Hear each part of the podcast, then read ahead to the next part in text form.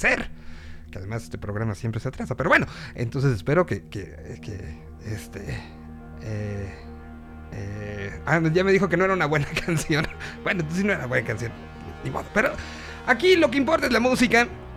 Y bienvenidos sean a esta transmisión que se genera desde la Tierra paralela, la realidad que se generó a través de los elementos eh, y de los, lo que sucedió en marzo del 2020 y que generó una realidad paralela en otra realidad.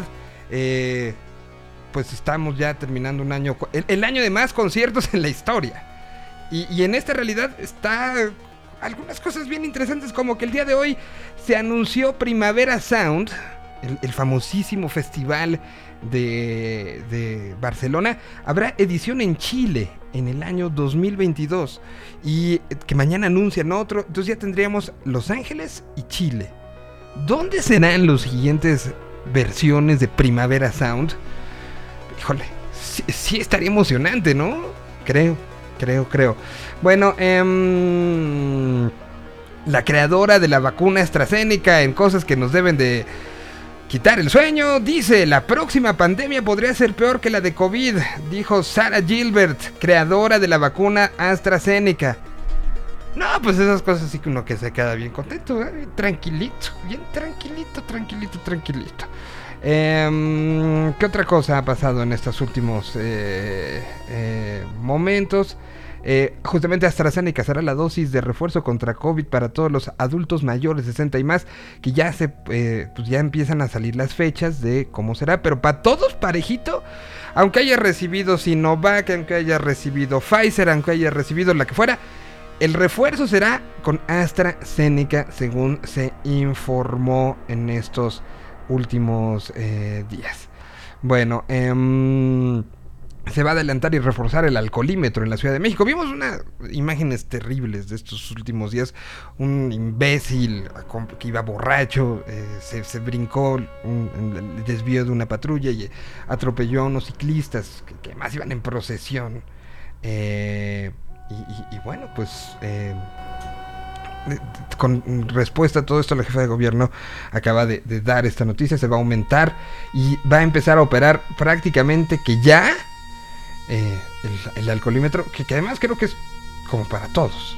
Entonces, bueno, pues en este, en este tenor, eh, pues estamos arrancando este programa. Tendremos, ya hablaremos del Spider-Verse, hablaremos de videojuegos, hablaremos de mucho y sobre todo tendremos mucha música para bailar, para cantar. Así que, um, que le empezamos a dar, me parece me parece muy bien. Vamos con esta que además gusta y gusta mucho.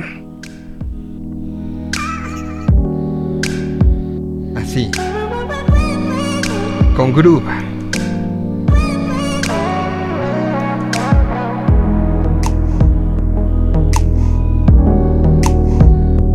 La canción se llama conmigo siempre. Así arrancamos la Tierra 226. Tú tienes ese algo que yo estaba buscando Lo que me hace falta desde ya hace tantos años Tienes ese tigre que a mí me sorprende quiero que estés conmigo siempre me gustas como pa' que te quedes aquí pa' siempre. Si hay que esperar, espero, ¿eh? seré paciente. Quiero llegar a casa, contarte cómo me fue y que tú a mí me cuentes tu día también. Ah, es la promesa que te extiendo, que dure todo el tiempo, que dure toda la vida el sentimiento. Te prometo, no te voy a fallar, no te voy a aburrir de amarte, no me voy a cansar, te vas a divertir. Ven, quédate, quédate, quédate, quédate. Quiero, quédate, quédate, prometo, quédate. Quédate, quiero hacer canciones todos los días, quédate. Propongo cariñitos y alegrías, quédate. Tengo muchas ganas de que sea para siempre, quédate. Propongo que demos en lo siguiente. Cuando sientas que te falle y que no tenga detalles, mándame pa' la calle porque entonces yo no tengo nada que hacer aquí. Mientras tanto quiero que sepas que te contemplo en mis metas y que va a durar, no va a terminar. Tú tienes ese algo que yo estaba buscando, lo que me hace falta desde ya hace tantos años. Tienes ese tibiriri que a mí me sorprende y quiero que estés conmigo siempre. Quédate. Cuido, quédate, quédate, chiqueo, quédate. Tú tienes ese algo que yo estaba buscando Lo que me hace falta desde ya hace tantos años Tienes ese tibiriri que a mí me sorprende Y quiero que estés conmigo siempre Quédate, quédate, quiero quédate, quédate, protejo Quédate, quédate, prometo, quédate conmigo siempre Ajá que dure toda la vida el sentimiento, nena.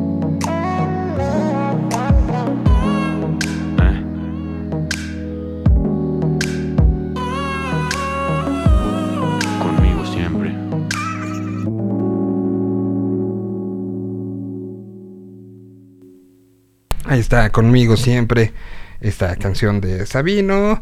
Y creo que no le he dado la, la- la clave para empezar el programa el día de hoy a Pada. En lo que se la damos, pues podemos aprovechar para más música.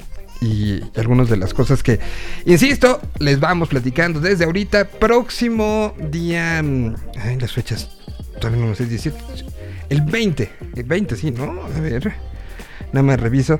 Sí, próximo 20, 20 de diciembre, del 20 al eh, 31 de diciembre, a través del espacio de la Tierra 226, estaremos haciendo un recorrido por lo que ha sido los sonidos del 2021. El año, el año más musical de la historia de la humanidad.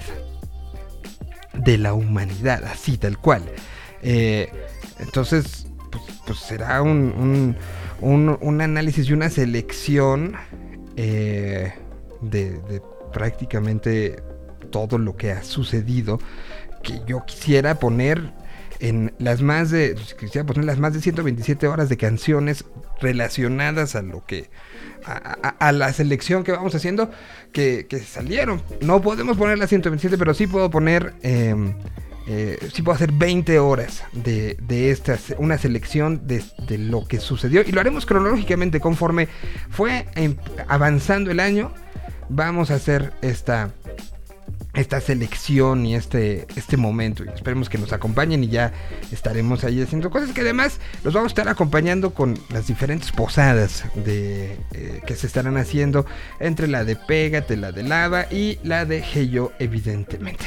Bueno, pues eh, para que ya vayamos eh, mandando al joven Padilla su, y, y entremos en entremos en, detalle, vamos con esto nuevo que puso Kristen Jean.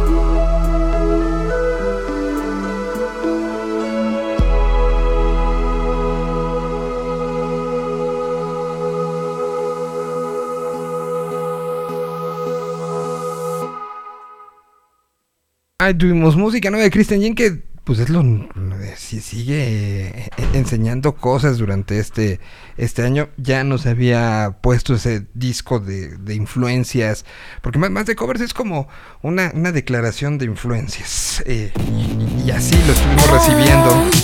A ver otra vez otra vez. Ah, estoy muy sofia borrachos y yo acabo de llegar. Que hay en mi copa. No tengo idea, pero creo que me la voy a tomar. Tanta gente ya me aburre. Solo hablan de Belinda Que se casa con Nodal. Bebo y bebo y bebo para no pensar Tomo y tomo y tomo para hablar Bebo y bebo para pagar esta ansiedad social. Soy una alcohólica funcional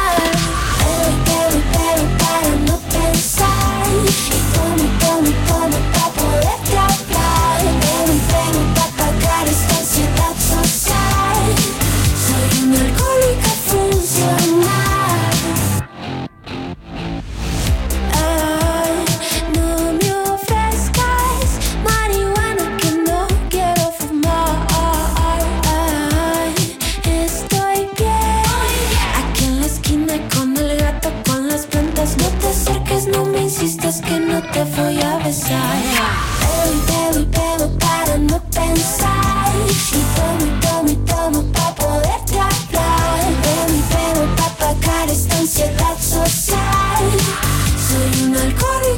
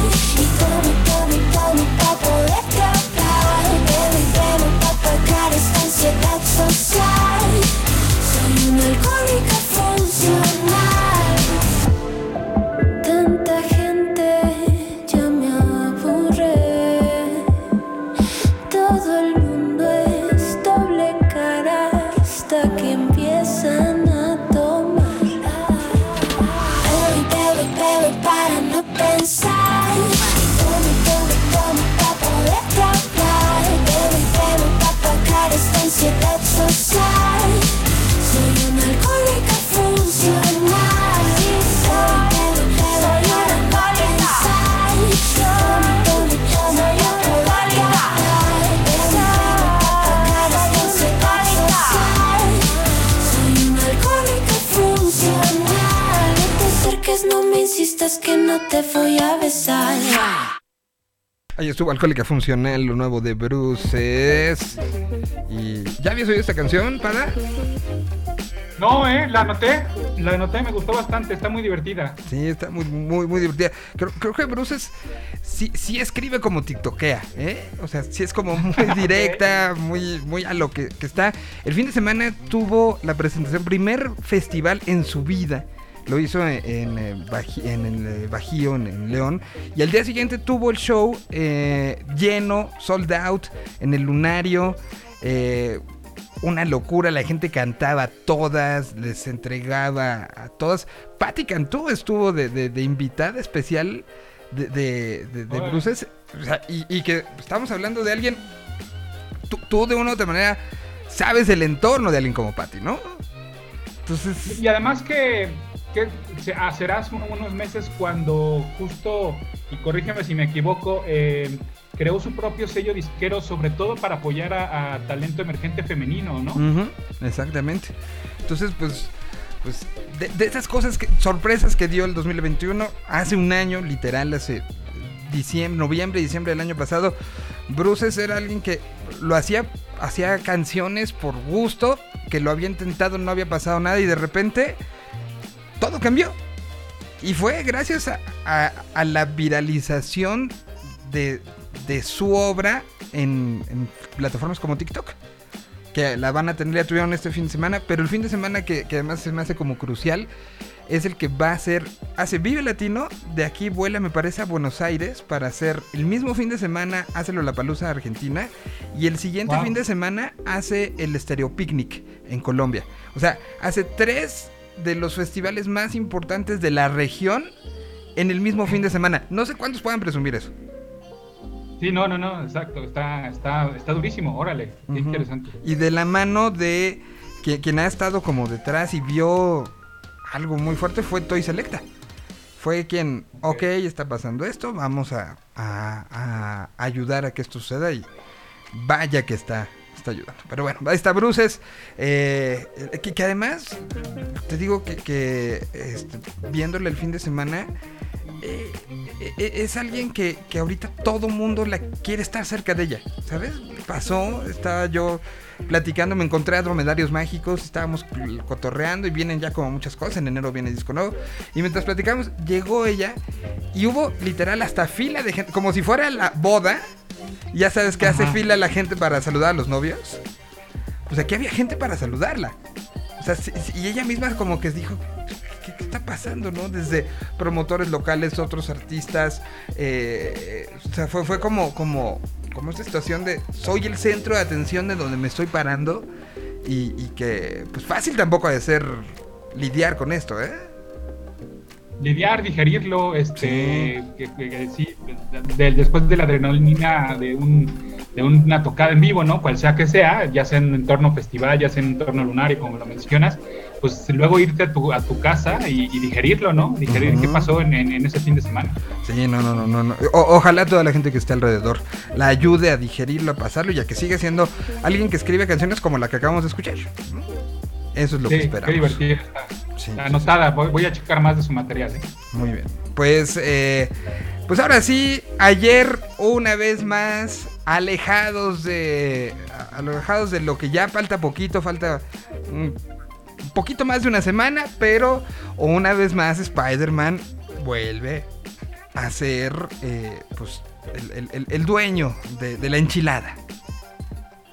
De la, de la conversación. Pero antes, eh, sí quisiera, pues sí, todo nos jala a, a- este, a Far From Home. Eh, en, estos días, Kevin Feige declaró que, a ver, si en algún momento eh, retomamos al personaje de Daredevil ya como parte del universo cinematográfico de Marvel, es decir, la historia es que ustedes recordarán que hay una serie en Netflix, y que hubo una serie en Netflix, todavía está arriba, pues, pero, pero el proyecto terminó.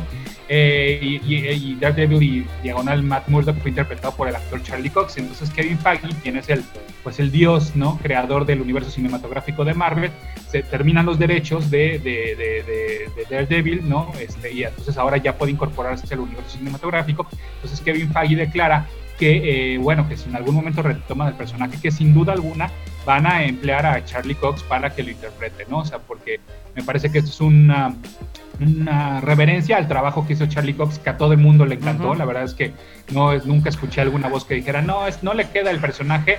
Pues no, para nada, a todo el mundo le encantó. Sin embargo, lo Está viendo a la cámara. ¿Eh? Que- que- Ah, sí, sí, sí. Está viendo a la cámara, no le creo nada. Sí, sí, sí. Entonces, este, pues eh, Kevin Feige declaró que, eh, bueno, na- nada más lo único que sí no puede asegurarnos es para cuándo sería esta incorporación. Lo cual a lo mejor es un desvío porque recordarás que no solo es el mame de, eh, de Tobey Maguire, de Andrew Garfield, sino que también podría ser él en esta película el debut de Charlie Cox como eh, Matt Murdock dentro del universo cinematográfico de Marvel. ¿Por qué? Porque hay una escena que hemos visto en uno de los trailers donde se nota que Peter Parker está arrestado y que hay un abogado que lo está defendiendo, sin embargo, inteligentemente nunca nos muestran la cara de ese abogado. Ya ha pasado, además, eh, que, Peter Parker se ve en problemas legales y donde más Murdock es su abogado, y de hecho te enseñé un tweet que afinadamente encontró en una de las placas de uno de los trailers placas de un automóvil, ¿no?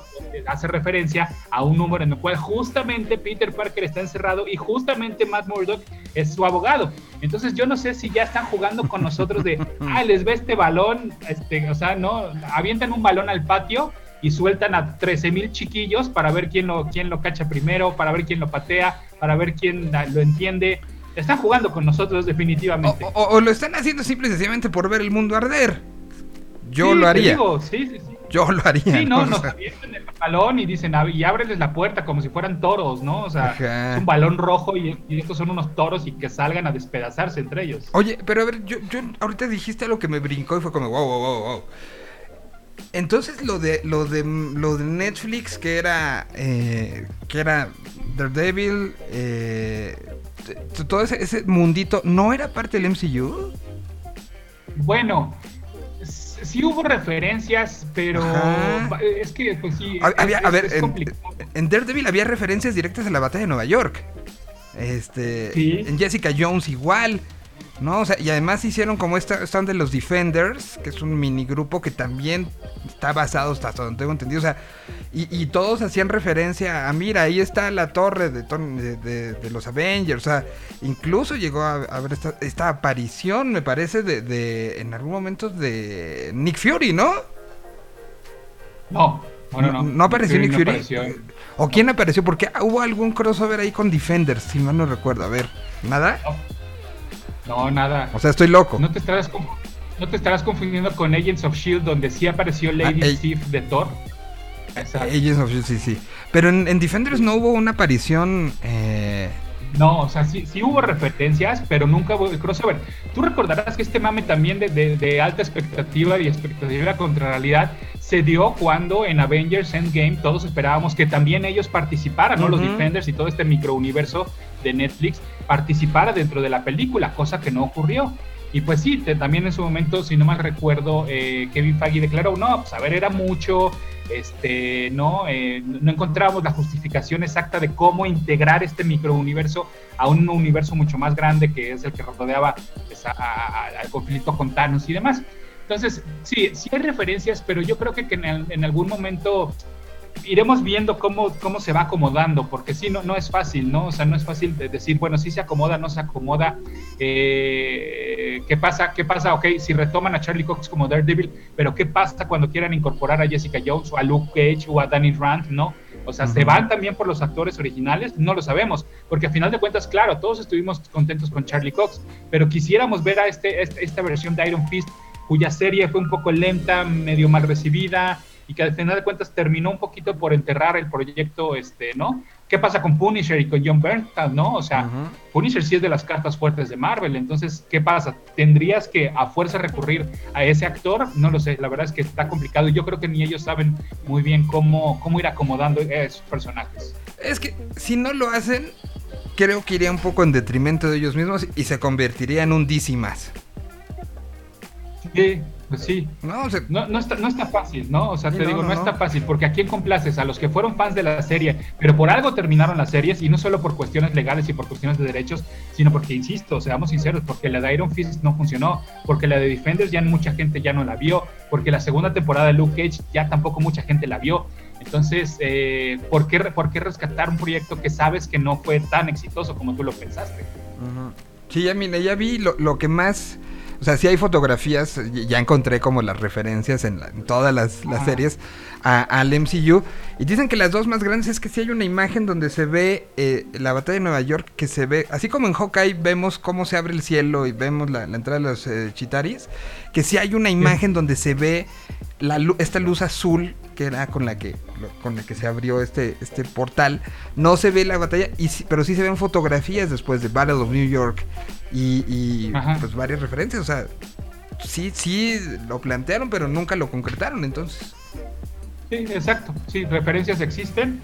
eh, sin embargo, pues exacto, pues no no, no, eh, eh, vaya, en algún momento quizás digan que no es canon, ¿no? Y, y con eso, ya sabes que con esa palabrita este, Sí. se arreglen muchas cosas. sí y, y- y bueno pues mientras eh, Marvel también en estas asociaciones que está haciendo pues ayer volvió a tomar el control de la narrativa pero si quieres vamos con una canción y entramos ya a platicar eh, al respecto.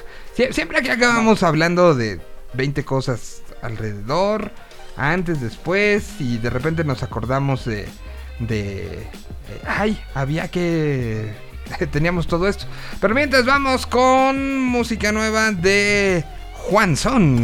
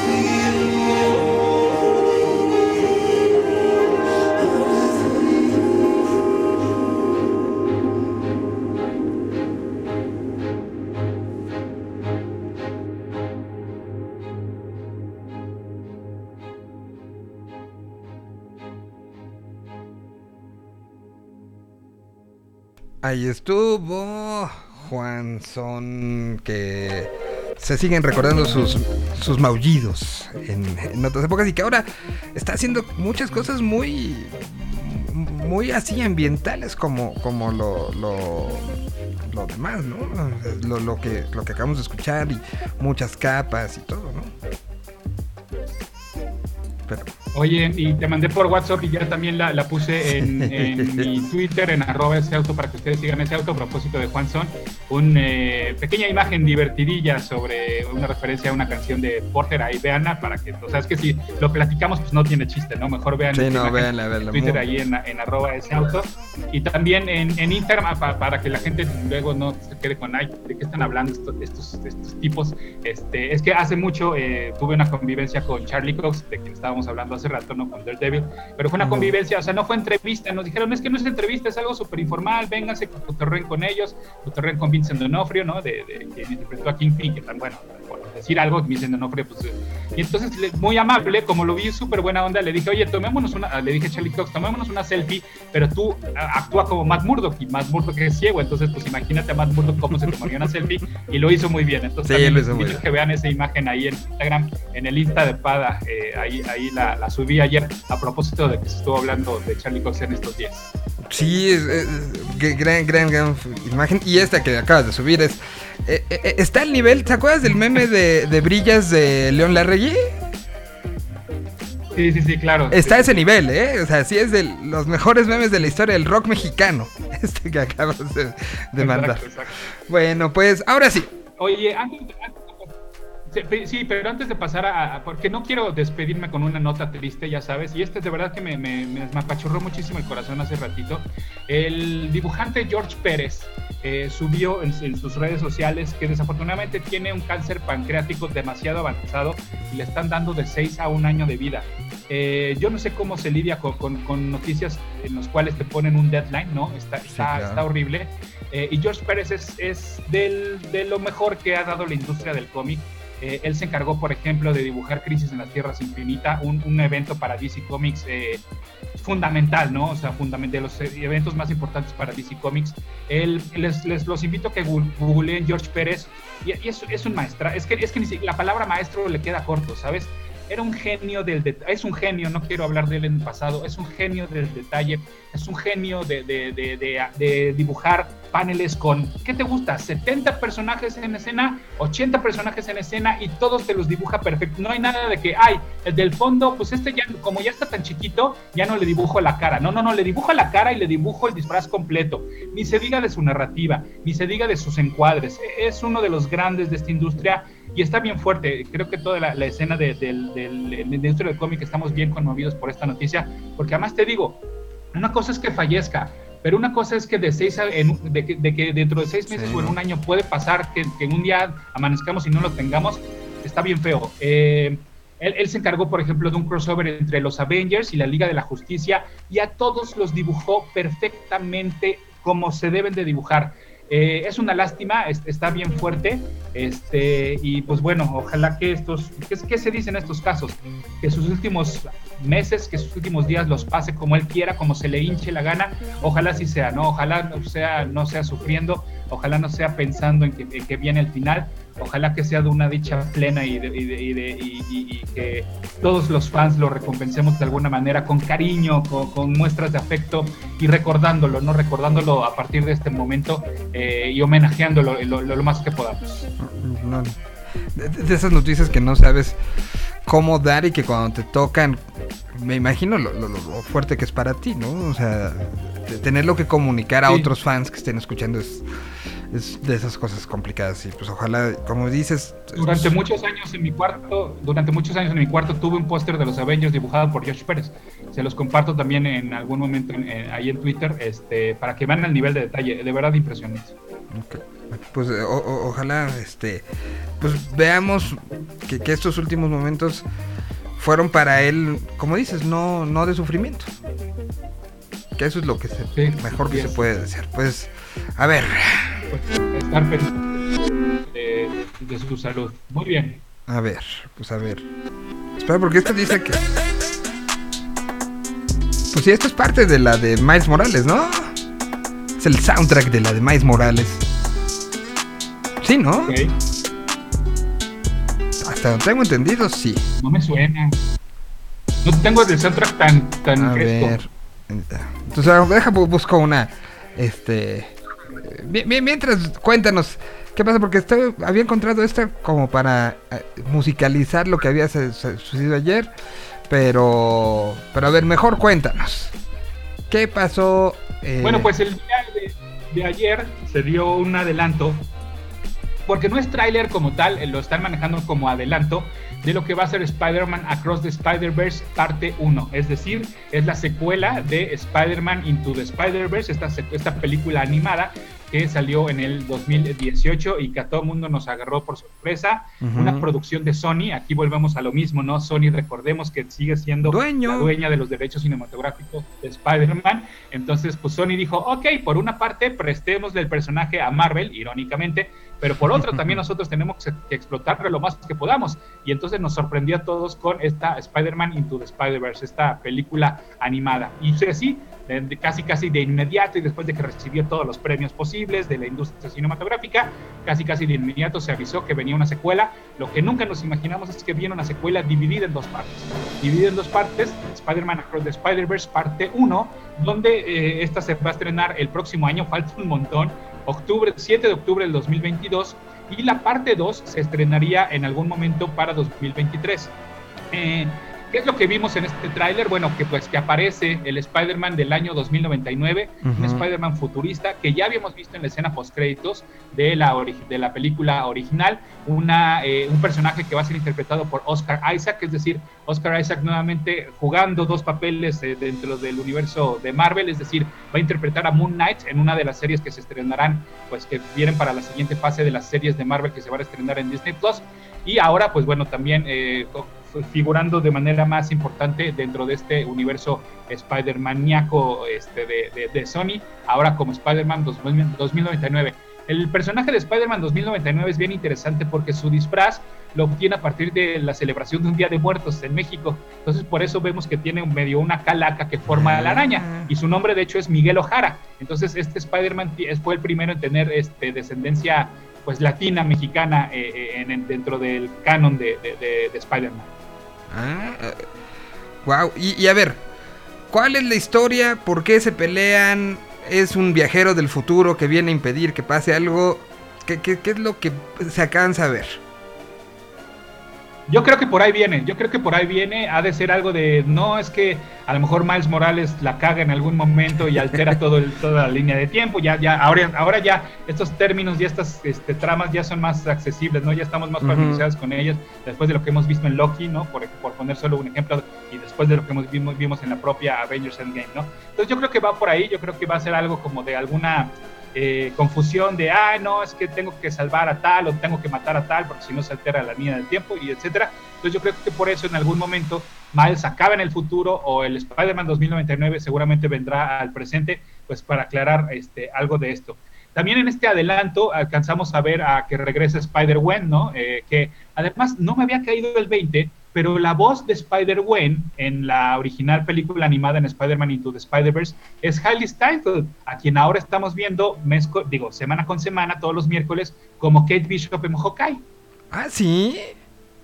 Ajá, se me había olvidado ese dato. Entonces ahora, mira, ella también está También dobleteando. dobleteando. Tiene un personaje animado y ahora también este, pues, es Kate Bishop en el universo cinematográfico. Ahora, para, pa- eh, la importancia de esta película animada, de, o sea, además de la- las técnicas de animación, el, el soundtrack que también es espectacular, pe- se dice que, que sí fue mucha presión para Marvel, ¿no? Lo, lo que generó esta, Claro. esta serie, que la reacción, insisto, o sea, que nos anunciaron, hay una película animada de Spider-Man, nadie nos dijo de qué iba. Yo me acuerdo que yo fui a verla en español. Porque, porque llevaba, llevaba a alguien que, que- que así lo requería. Sí. Y, y- y creo que ya acabé más emocionado yo que ella. Así de, no, espérate, no. Eh, Ella sí, ya, ya, ya vámonos. ¡Ah! No nos vamos. ¿No? O sea, sí, sí, sí, sí, acabó siendo como un... Y, y que metió presión y se dice que, pues que lo que esperamos que pase en ocho días surgió un poco de la presión generada por esta película, ¿no? Pues yo no diría solo para Marvel, yo creo que para, para la industria completa de la animación, ¿sabes? O sea, no, lo- no veíamos venir ese, ese nivel de, de- de- de- diseño, de, de, locura. Eh, Es caótica, pero.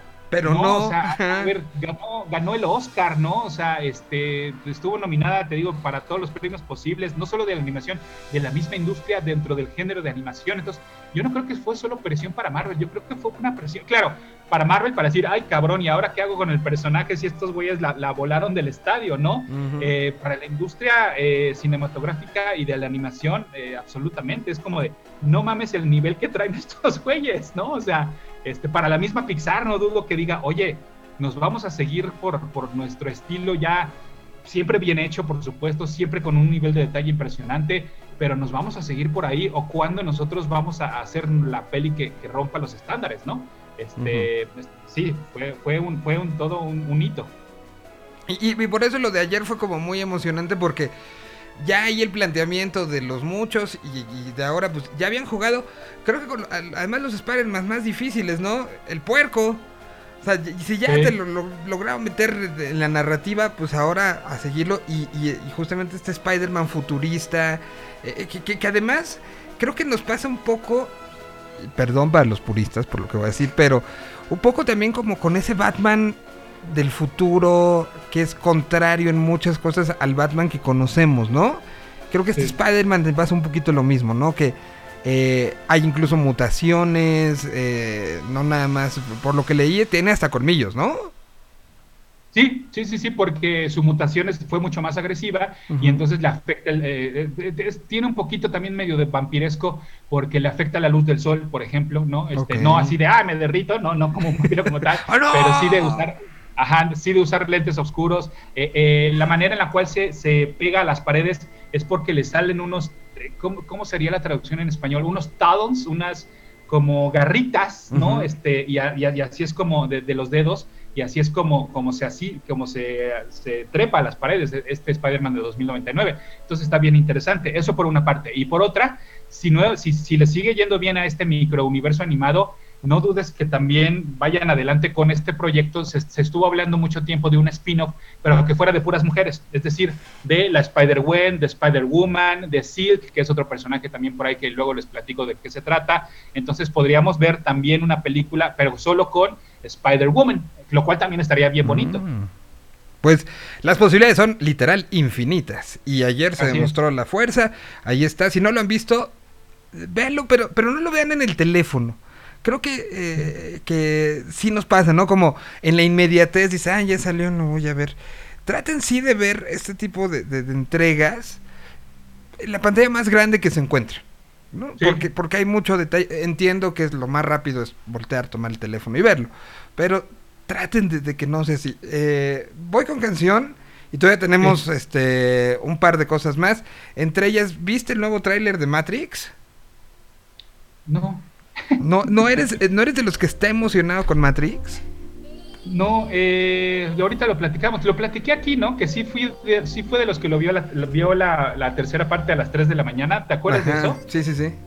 Y lo platicamos aquí, bueno, eso, eso fue lo más que hice por Matrix. O sea, este. Bueno, ahorita nos vamos a pelear, pero mientras tanto, aquí está la, la versión que hacen Rusi y Tesaía a la canción que hicieron primero la banda MS y Snoop Dogg. Se llama Qué maldición. Es una gran versión que les presentamos aquí.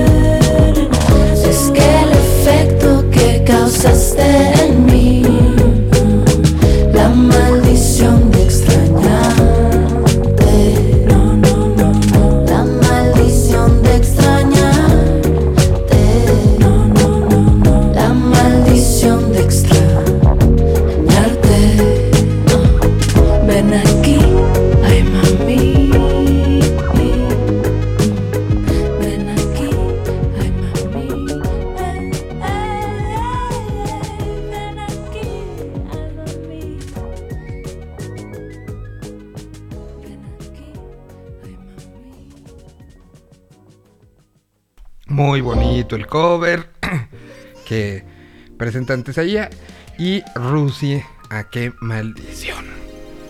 Bueno, entonces, ¿qué, eh, entonces no, no te emocionó el nuevo de Matrix. No, oye, este, antes de, porque no, no porque yo ya no tenga programa donde presente música, no quiere decir que no pueda hacer recomendaciones musicales. Ah, porque no. hablando de covers, ahorita me, me acordé, este, ¿viste el cover de Becky G a la Bella Ciao de, de, de- de este, de La Casa de Papel? No. A ver. Ah, Pues, pues está curioso, está bueno, ¿no? Este, esta canción que desde convertirse en un himno este, de protesta, ¿no? De, de la Italia clásica, pues ahora Ujú. se convirtió en un fenómeno con todo lo que viene con Casa de Papel, que ya terminó, ya se estrenaron los últimos episodios, este, y por ahí pueden cachar un, un video de- en el cual Becky G le hace un cover precisamente de esta canción.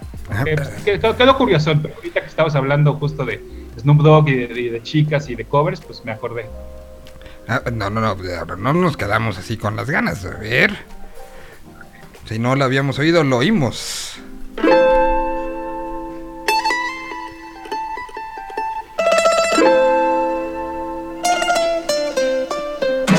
Una mattina I woke up early. Oh, bella ciao, bella ciao, bella ciao, ciao, ciao. Una mattina I woke up early. E ho trovato l'invasore. Oh, partigiano, take me with ya. Oh, bella ciao, bella ciao, bella ciao, ciao, ciao,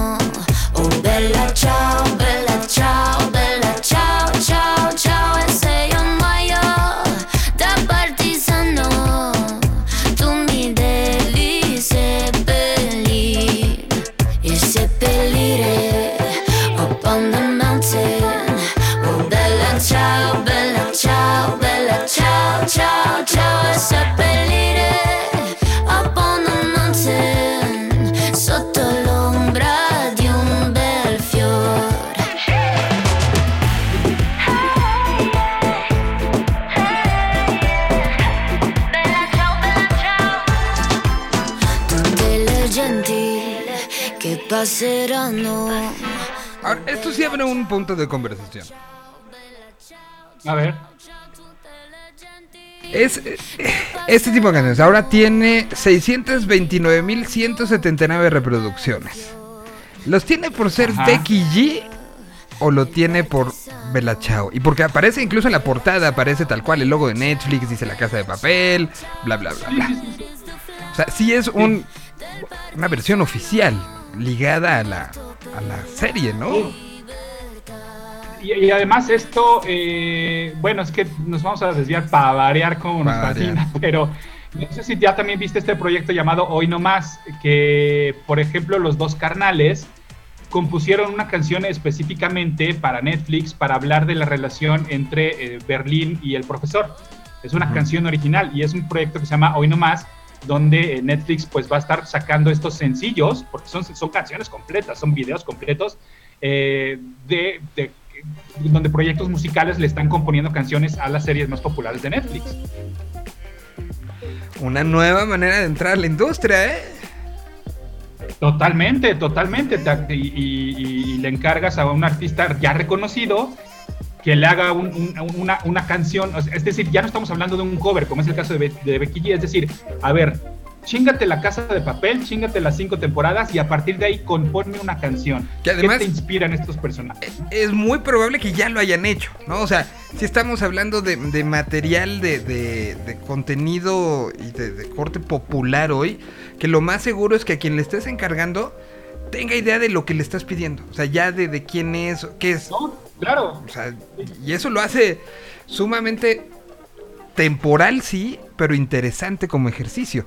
Es algo que habíamos un poco dejado y que nos enseñaron los 90, ¿no? O sea, salías con la película de- del ya fuera para el cierre o para el verano, ¿no? O sea, de Navidad o del verano.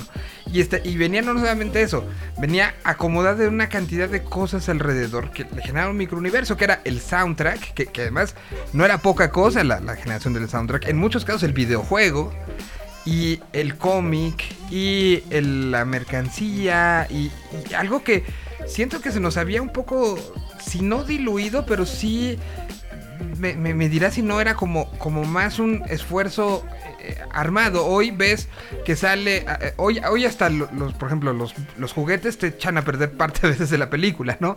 Porque te enseñan Sí. cosas que, que no. Pero, pero en otros momentos era un esfuerzo mucho más integral que aquí veo que se está volviendo a, a hacer. No, yo extraño muchísimo esa- eh, la época dorada del soundtrack de. A ver, este, recordarás este el soundtrack de Blade 2, ¿no? Donde juntaron este, proyectos metaleros con proyectos musicales. Hicieron una cosa maravillosa. El, el- el soundtrack de, de- de- de- del Cuervo, ¿no? O sea, Ajá. con gente como The Cure, por ejemplo, haciendo una canción. Este, extraño muchas esas, épocas de los soundtracks completos. Sí, porque hoy, claro, no es que haya desaparecido del todo. Y hace rato hablábamos de Spider-Man Into the Spider-Verse con el, este, este tema, por ejemplo, de Sunshine de Post Malone, que me parece un temazo, ¿no? Y que siempre lo vas a relacionar con esta película. Pero te digo, este, pues sí, eh, de los soundtracks completos los extraño muchísimo. Y sí, como dices, a- a- a- ¿por qué le irá bien a estas canciones? ¿Por ser la serie más popular del momento o por ser uno de los artistas o proyectos musicales más populares del momento? No lo sé, pero la combinación está poca madre. La combinación es fuerte.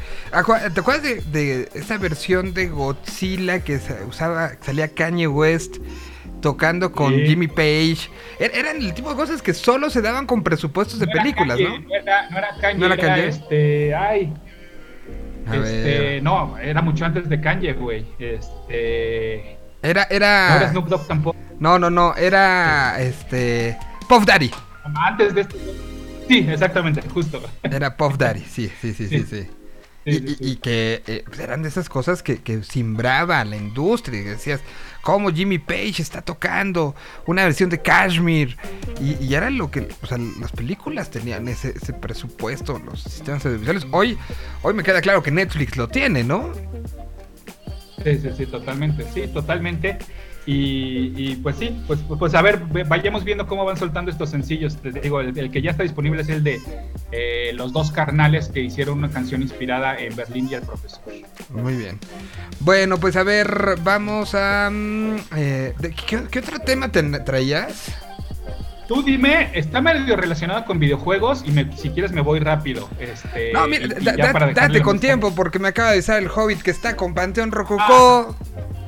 Que, que se, que, que se le olvidó que era martes y que está en el ensayo de Panteón para el Foro Sol del fin de semana. Entonces, ¿En los este, ensayos de Panteón Rococó también se lleva mochila y elmo o eso ya es hasta, hasta el concierto? es hasta el- esto es hasta el viernes, hasta el viernes. Hoy se, se lleva para Bien. guardar tu, cha- tu sándwich, pero, pero, pero no, porque además, si siguen ustedes las cuentas de Panteón, ah, otra vez brincando, no sé el tema, pero tomaron el área que normalmente utilizamos para hacer las transmisiones de Vive Latino, es decir, el famosísimo Media Center, donde Ajá. señal BL, Rock 101, RMX, donde lo vivimos cuántas veces, padre, toda esa, esa estructura nueva que se hizo atrás del escenario principal. Ahora Sí. se convirtió en un gran salón de ensayo. Ahí montaron su ensayo general desde el día de ayer y están haciendo con todos los invitados que van a tener, con todos los músicos extras, pusieron un ensayo para después, literal, trasladar el equipo al escenario. Que es un, un camino como de, que te gusta, 40 metros. Entonces van a, a- a están montando ahí, desmontan y lo montan ya en el escenario. La primera banda mexicana que hace tres foros soles seguidos estará haciéndolo este fin de semana. Y, y- y bueno, tenemos infiltrados que nos van a contar todo lo que suceda dentro del Hobbit. Que no, se le olvidó avisarnos, ¿verdad? Pero bueno, ya nos avisó. Entonces, date con calma, date con gusto. ¿Qué tenemos? Ok, cambiemos de plataforma eh, y, y vayámonos a HBO Max. eh, y quiero hacerte dos preguntas. ¿Tuviste Nintendo original? Sí. El de... Ok. El ¿Te de lo regalaron? Te, que, Ujú. que- que- ¿Cómo lo obtuviste? Recuerdo que, que- que tenía yo el Atari 2600 y algún día fui con a casa de un amigo y ya él tenía eh, pues el Mario 1 que traía, el- pues, ¿te acuerdas? La, la versión original del NES, del Nintendo Entertainment System, que traía Mario Bros. y traía Duck Hunt con la famosa pistolita naranja, ¿no? De ahí- Exacto, lo vi en su casa y de ahí empecé. Mamá, quiero, mamá, quiero. Y, y no- pasó mucho tiempo, o sea, no, no fue de inmediato, pero fue basado en el quiero, quiero, quiero, quiero. Y creo que fue una, no si Navidad o Reyes, algún, algo, algo así, pero después de mucha, mucha insistencia. Por vas a llorar entonces con la recomendación que te tengo, vas a llorar. A Eh, pero espera, pero espera. Le entraste, porque de cómics sí me has platicado que de repente has comprado, ¿no? Uno que otro que te ha llamado la atención. ¿Qué me dices de tarjetas coleccionables? Ya sean de deportes, ya sean de cómics, ya sea de alguna otra índole. Ya, ya te enseñé, ¿no? Algún, algún programa. Si no, espera. Ah, ah, a ver. Ah, sí, sí, sí, ya, sí, ya recordé, sí, cierto. Sí, también le Aquí las entraste, tengo. este, sí, esas de X-Men, ¿no? Las, las de toda Marvel. La de Marvel del Sí. 93, ahí está. O sea, sí. Y tenía las Upper Deck del Mundial del 94. Y, y de la NFL, muchas temporadas. Entonces, sí, también. Ok, cierto. Bueno, voy, ya, este. Ay, me están. Espérame. Ya, rechazar. Ya le están hablando. Este, Padre. eh, ok, Navidad en 8 bits es una película que se estrenó hace algunas semanas en HBO Max y cuenta la historia de. ¿Cómo se llama? ¿Cómo se llama? Navidad en 8 bits. Ah, ok. 8 Navidad. bit Christmas. Ok. Cuenta la historia precisamente de un chavillo que moría por tener su Nintendo. Este, sin embargo, pues sus papás le decían que no, la neta es que no, y no, y en esta casa, pues no, este, ocurren una serie de circunstancias que además todo el pueblo eh, se pone en contra de los videojuegos, lo cual complica que este chavillo obtenga su consola de, de su, su Nintendo en- específicamente. Ajá. La película comienza con Neil Patrick Harris, a quien ustedes ubican como pues, uno de los protagonistas de How I Met Your Mother, Barney contando Stinson. justamente en, respre- en- en- perdón, Barney Stinson, ¿no? exactamente, contando en retrospectiva cómo adquirió su primer Nintendo. Y entonces la película hace una serie de flashbacks donde es un chavillo, te digo, el que tiene que pasar por un montón de aventuras para adquirir su primera, su primera consola de Nintendo. Ah, Hay un montón de referencias, por ejemplo, eh, la- mientras que él muere por una, por una Nintendo, la hermanita muere por una Cabbage Patch Kids, este, y en fin, hay, hay un montón de referencias a los 80 maravillosa, pero sí, en efecto, al chavillo le cuesta trabajo pues hacerse de su primera consola de Nintendo, no les voy a spoiler. Yo ponía en Twitter que la veo como la heredera espiritual de mi regalo prometido, aquella película protagonizada por Arnold Schwarzenegger, en la cual pues bueno, obviamente todo el mundo está vuelto loco por hacerse de un Turboman, de este hombre de acción, y bueno, pues los papás son los que la sufren para adquirir a este, a este personaje. Eh, bueno, a lo que voy con esto es que además que les digo que está muy linda y que te digo, vas a, vas a llorar porque se parece mucho tu historia, a la- porque a final de cuentas, mira, fuimos medio privilegiados de que nuestros papás tenían cierto poder eh, eh, eh, adquisitivo, ¿no? Totalmente, Para sí. hacernos de estos, de estos y de muchos otros caprichos que, que tuvimos, ¿no? En la infancia. Sin embargo, pues aquí, por ejemplo, el niño tiene que trabajar para juntar dinero para ver si se hace de esta, de esta consola.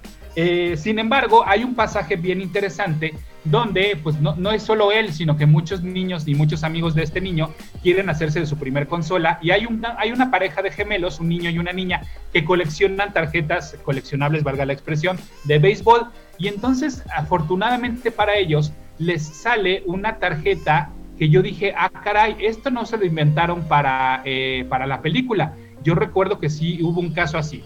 Y estoy hablando del el beisbolista Billy Ripken, donde sin querer, pues en, en su tarjeta coleccionable aparecía posando con el bat, pero la base del bat decía fuck face.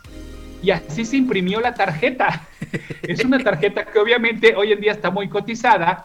Y sí, en efecto, a los niños les sale esta tarjeta dentro de la película y me puse a investigar más sobre el caso. Y resulta ser que sí, lo que pasó con Billy Ripken es que él lo contó ya años después, que él tenía pues muchos bats, ¿no? Este, unos más pesados que otros, unos los usaba para la práctica y demás. Sin embargo, era un lío, pues para cada práctica o para cada entrenamiento, estar pesando los bats. Y entonces dijo, ay, a uno le voy a poner no, por pintar, ¿qué le pinto? Pues le voy a pintar fuckface nomás, for the lols, ¿no? Para divertirme. Y entonces medio cuando van a tomar las fotos de la sesión para estas tarjetas, él como que nadie le avisó bien para qué eran, nada más le dijeron, ah, va a haber un güey que les va a estar pidiendo fotos. Ah, sí, chido. Y en ese momento él estaba el entrenamiento y entonces le dicen, oye, te- me toca tomarte tu foto. Ah, sí, ¿qué quieres que haga? No, pues nomás posa con el bat. Y ya, posó con el bat, pero te digo, en la base del bat se alcanza a ver el fuck face, así tomaron la foto. Ahora, volvemos a lo mismo. ¿Qué tanto jugaron? ¿Qué tanto los, los, los eh, tipos que emitieron esas tarjetas sabían del poder coleccionable de esta tarjeta que no se dieron cuenta del error? ¿No se dieron cuenta que en la base del BAT decía fuck face? quién sabe, ¿no? Lo que ocurrió es que obviamente después retiraron toda esta primera camada de esas tarjetas y después editaron unas nuevas ya con el, con el fog face bloreado o en negro. Sin embargo, ¿qué tanto? Te digo, fue un error que nadie se dio cuenta. Tú, tú y yo sabemos este tipo de productos por cuántas, men, por cuántas manos y por cuántos ojos pasan. O sea, nadie se dio cuenta de que el güey del back, en, en su back decía fog face. No lo sé, no lo sé.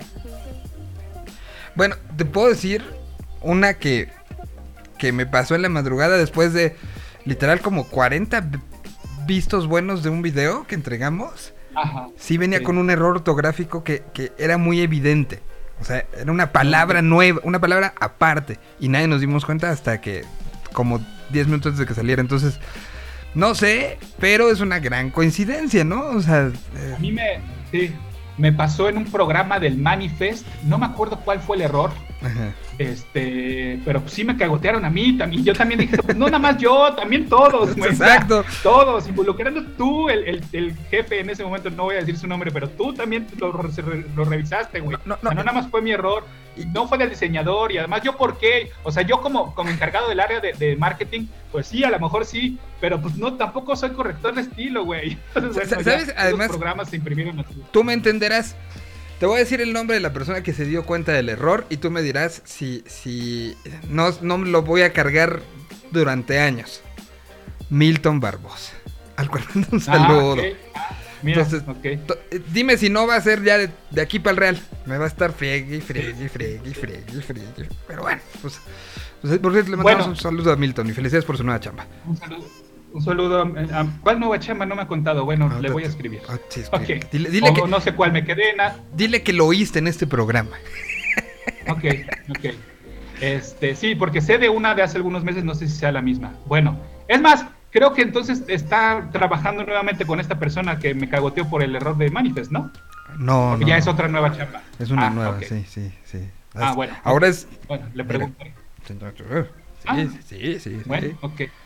Oye, entonces esto me lleva a platicarte de dos casos que han ocurrido de errores en los cómics y que han sido pues bastante sonados. Uno fue cuando eh, a- en un cómic de Batman se les salió un fucking Batgirl. Sí, así como lo escuchan, un fucking Batgirl. Eh, se trata de la serie All Star Batman and Robin, escrita por Frank Miller. Frank Miller, el responsable de obras como eh, The Dark Knight Returns o como Batman Año 1. Lo que Frank Miller quería con esta serie llamada All Star Batman y, Robin era, pues sí, hacer un eh, Batman mucho más agresivo, mucho más este edgy, ¿no? Este, cosa que no le salió. La verdad es que esa, esa este, eh, serie no le fue muy bien, quedó ya como una curiosidad. Sin embargo, lo que ocurrió en uno de esos números es que por andarse haciendo el, atrevido y el, ay, mira, mira cómo es, mi versión es la más atrevida de Batman que ustedes han visto jamás, pues entonces dentro del guion le pusieron Sell your poison some, somewhere else. This here arcade belongs to the fucking Batgirl. Obviamente nunca fue la intención de que la palabra fucking se leyera completa y la habían puesto como un pegoste negro para que nada más se entendieran las últimas letras, la E, la I, la N y la G. Sin embargo, el pegoste no fue lo suficiente en la imprenta, no fue lo suficientemente negro, por llamarlo de alguna manera, como para que borrara el fog. Y entonces la primer camada de esos cómics sí se, se leía clarísimo que decía fucking Batgirl, que la misma Batgirl estaba refiriéndose a ella como soy la fucking Batgirl. Lo cual, pues obviamente ya te imaginarás, estas copias que sí salieron a la venta, hoy en día se cotizan bastante alto. Carísimo. Y después ya se, se hizo una reimpresión donde ya borraron mucho mejor el fucking Batgirl. Pero pues que no queda como una curiosidad.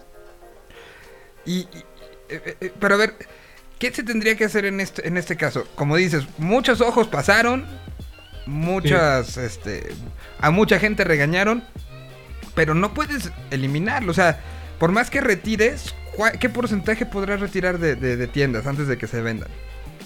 Claro, porque le estás diciendo a la tienda, ¿sabes qué? ¿Qué crees? Tienes un ejemplar que te lo vamos a retirar. Eh, ¿Por qué me lo vas a retirar? Ah, porque trae un error. Ah, y entonces no me conviene mejor quedármelo porque sé que entonces estamos hablando de una pieza única. Y pues sí, claro, ¿no? O sea, ya más las que ya se vendieron, etcétera, etcétera. Entonces sí, aquí lo complicado fue que el error fue, eh, más bien nadie imaginó que al momento de imprimirlo, ese negro no iba a ser tan negro. Entonces ahí sí entiendo que era un poquito más complicado cacharlo, ¿no? O sea, porque no, no es hasta que lo ves en papel que dices, ah, cabrón, no salió tan, tan blureado como nosotros lo imaginábamos.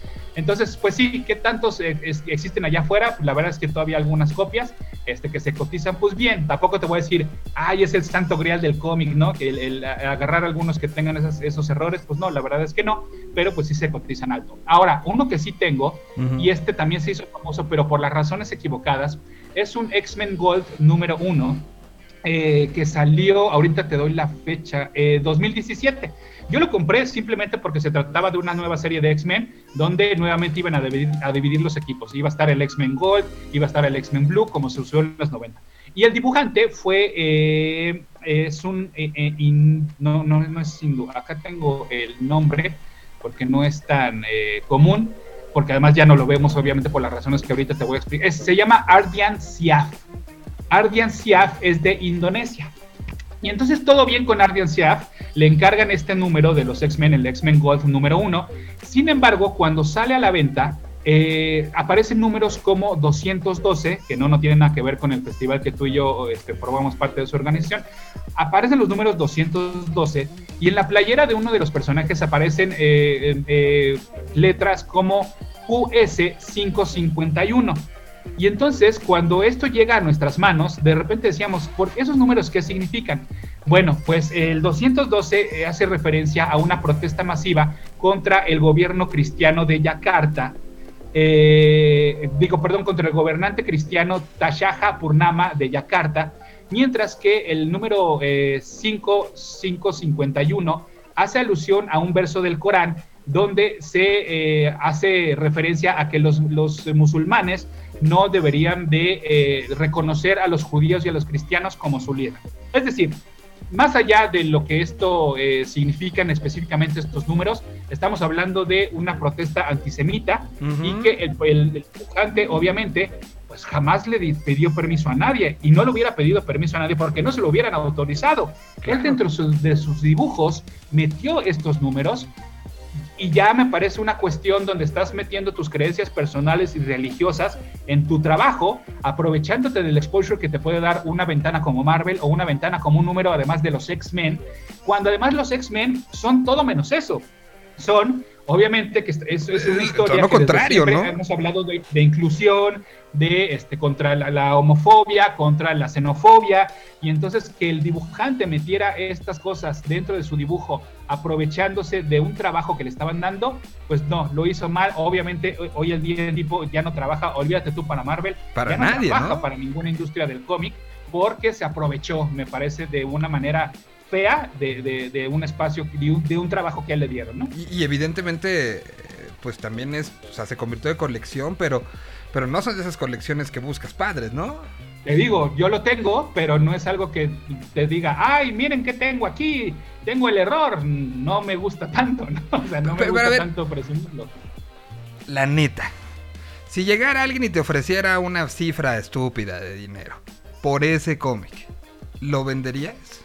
Por este sí, por este sí, por este sí, por, por, porque las razones no están padres, ¿sabes? O sea, claro, tampoco es, ah, pues entonces yo también voy a protestar y lo voy a tirar a la basura. Pues no, queda como una de las curiosidades que tengo dentro de mi colección, porque siempre este tipo de curiosidades, pues digo, le, ponen cierta, eh, de manera personal dices, ah, mira, este lo compré por las razones, este, ¿no? Este, por otras razones, y resulta ser que este, resultó eh, ser una curiosidad, ¿no? Valga, valga la expresión. Pero, una curiosidad, eh, o sea, sí lo veo como, como un poco ventajoso y, y, y, y total, o sea no, que para él no tuviera, porque tuvo tanta importancia que lo, se, arriesgó todo, ¿no? Pero, pero creo que el foro no era, no era el adecuado, ¿no? O sea, y, creo que es una falta de respeto al propio cómic y al propio público. Porque al escritor, ¿no? Porque también el escritor es, oye, pues es- somos un equipo, ¿no? O sea, a tu equipo de trabajo, más allá del escritor, a tu equipo de trabajo, al entintador, al colorista, a tu publisher, a tu editor, y, y así le podemos seguir, ¿no? Y a la marca y a, y a- y a todo, Ahora- a la esencia de los X-Men, vuelvo a lo mismo, ¿no? O sea, le faltaste el respeto al trabajo de todos. ¿Cómo se dieron cuenta? Lo que, según yo, como ocurre es que sale a la venta y entonces los lectores de repente en- empiezan a decir, ah, cabrón, no es nada más el número de un edificio, es algo, y, y- y sobre todo, el que más llamó la atención fue el de la playera. El de la playera que te digo dice QS551 y ahí fue cuando alguien y los lectores empezaron a investigar de, ah, cabrón, esto significa algo, esto no está aquí de gratis, ¿no? O sea, no es una playera que traiga un monito o que traiga el número, eh, no sé, 19 en alusión a un jugador de fútbol, no sé, lo que tú quieras, ¿no? O sea, era, era demasiado específico las referencias que, que, que Ardian estuvo, eh, metió durante todo el número. ¿QS qué? QS Ajá. 5 2.51. 52.51. A ver. O sea, quiero ver si es algo que. que o sea, estamos hablando de 2017, ¿no? 17. Y sí, la primera referencia es este. Te, te habla, abre el Corán en línea. O sea, Mira, sí. o sea, o sea, entonces difícil no hubiera sido llegar a eso. O sea, sí era algo muy evidente que se tenía. Y que, que, que- que, bueno, también imaginamos cuántos artistas gráficos no habrán escondido muchos mensajitos. Desde para sus Bueno, novias hasta. sí, hasta claro.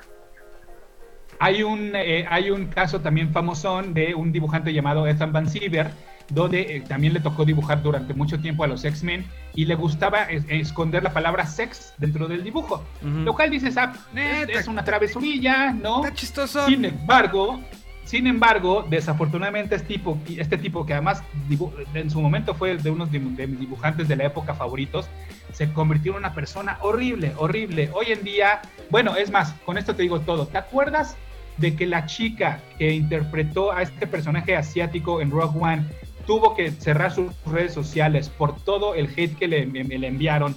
Por ser asiática, porque que tú, tú que eres una asiática que no de- debes de entrar en el universo de Star Wars. Bueno, este tipo de Van Siever desafortunadamente fue de los que compró la figurita de acción de este personaje para cortarle la cabeza. Se convirtió en una persona horrible, hoy en día es una persona horrible, obviamente apoya a Trump desde, desde siempre, es una persona horrible. Ahí sí, por ejemplo, me da coraje leer los cómics dibujados por este tipo, de en su momento, ¿no? De Green Lantern, se aventó una corrida en Green Lantern hermosa, este, no solo en el guion, sino también su dibujo es muy bueno, pero hoy en día me da coraje tener esos cómics de una persona tan horrible y que tanto tiempo nos estuvo escondiendo que era una persona horrible y que no fue sino hasta después que se descaró y te digo, y ya empezó a hacer estas cosas horribles. Wow.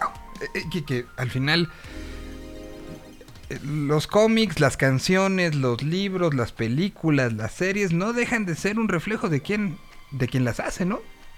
Y donde se queda mucho Sí. de ellos. Sí, exacto, donde, donde le puedes imprimir tu esencia, Ujú. pero hay una delgada línea, ¿no? O sea, Sí.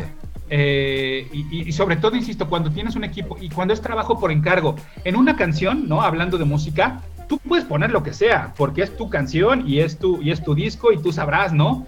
Pero en un cómic donde se involucra más gente, Sí, donde eh, tú me no es- parece no que la- eh, Si, si es un cómic original donde el personaje tú lo ah, estás sí, inventando. Sí, sí, pero aquí ya es, ya es algo hecho, ¿no? Son personajes que no son tuyos, que no se te olvide, y ni siquiera son de Marvel, le pertenecen a un público, ¿sabes? Le perteneces a, una, a una legión de seguidores. Entonces, más respeto para los seguidores, más respetos para la esencia, más respetos para el creador, desde que Stan Lee, que en su momento lo- los ideó como esta parte en la que humanos y mutantes podemos convivir, ¿no? Entonces, este, sí, le- le- le- lo hizo muy mal, muy mal. ¿Y, y- hay más historias como esta? Seguro, sí. Eh. Sí, sí, de que- bueno, este de, de, mensajes y así, te, preparo otros si quieres, pero este, pues sí, sí, sí también eh, eh, es cuestionable un poquito como, eh, insisto, de- rebasas la línea de cuando estás, estás haciendo, le estás imprimiendo tu esencia y cuando ya lo estás haciendo con una agenda personal, ¿no? Sí, no, historias muy, muy raras. Pero ahí está. Los eh, errores que luego se convirtieron en. Pues en victorias para otros, ¿no? Sí, exactamente. Y en historias curiosas, de que te digo, todo deriva de esta película que de verdad no la dejen de ver. Ya Navidad la en ocho tengo. Ya la tengo en, en. para verla hoy, ¿eh? Sí, además de, de esas películas clasicotas navideñas de hora y media, ¿eh? O sea, que hoy en día también ya agradeces que dices, ay, qué bueno que de una hora y media, porque no tengo ya tiempo para dos horas y media. en la noche. Ahora, eh, ya lo dije desde, la, desde ayer. Y, pues Pada, la semana que entra, bueno, el día 20 vamos a empezar una serie de programas especiales de eh, recorrido sonoro de lo que ha pasado. Entonces, la semana que entra, entre las 12 y la 1, tenemos que concentrarnos en qué nos dejó el 2021. Sé que es una travesía importantísima. Y, y sobre todo también, ¿qué vendrá para el 2022? Las cosas okay. que no podemos perder. Entonces, es una tarea, tarea gigante, lo sé, me, me, me, me genera un poco de, de, melancolía decir ya se nos acabó el año. Pero sí. pues hay que hacerlo y hacerlo bien, ¿no? Entonces, semana que entra, este, pues eso haremos, ¿no? Lo voy preparando de una vez. Oye, eh, siempre me preguntas eh, qué hay en la agenda. Sí. Algo que a mí me. Hablando de cosas que hacer en la noche, ahorita que te dije este, qué vas a hacer hoy en la noche, a ver si te la echas hoy en la noche esta película. Y hoy en la noche voy a ver el nuevo episodio de Riverdale porque hoy es el crossover con Sabrina. Ah. Ajá, entonces va a estar lindo, me tiene emocionado, la verdad. Ok. Y, y sí. bueno, también para quien, eh, quien tenga este ganas de ver algo. Después de que el fútbol mexicano se acabó, lo robaron el, el sábado, perdón, el domingo. Ajá. O sea, lo, lo secuestró Ajá. un tipo con un cuchillo y se lo llevó. Este, Ajá. para la gente que quiera ver fútbol, que esperemos que no esté tanto, está jugando ahorita ya el Paris Saint Germain contra Brujas, el Leipzig contra Manchester City. Recordemos que ya se está acabando la primera ronda de la Champions. Hoy juega el Milan contra el Liverpool, tiene que ganar el Milan, el Liverpool no ha perdido, maldita sea. Juega el Porto contra el Atlético de Madrid, el Atlético tiene que ganar sí o sí. Y Héctor Herrera tiene que ganar en donde fue su casa para calificar.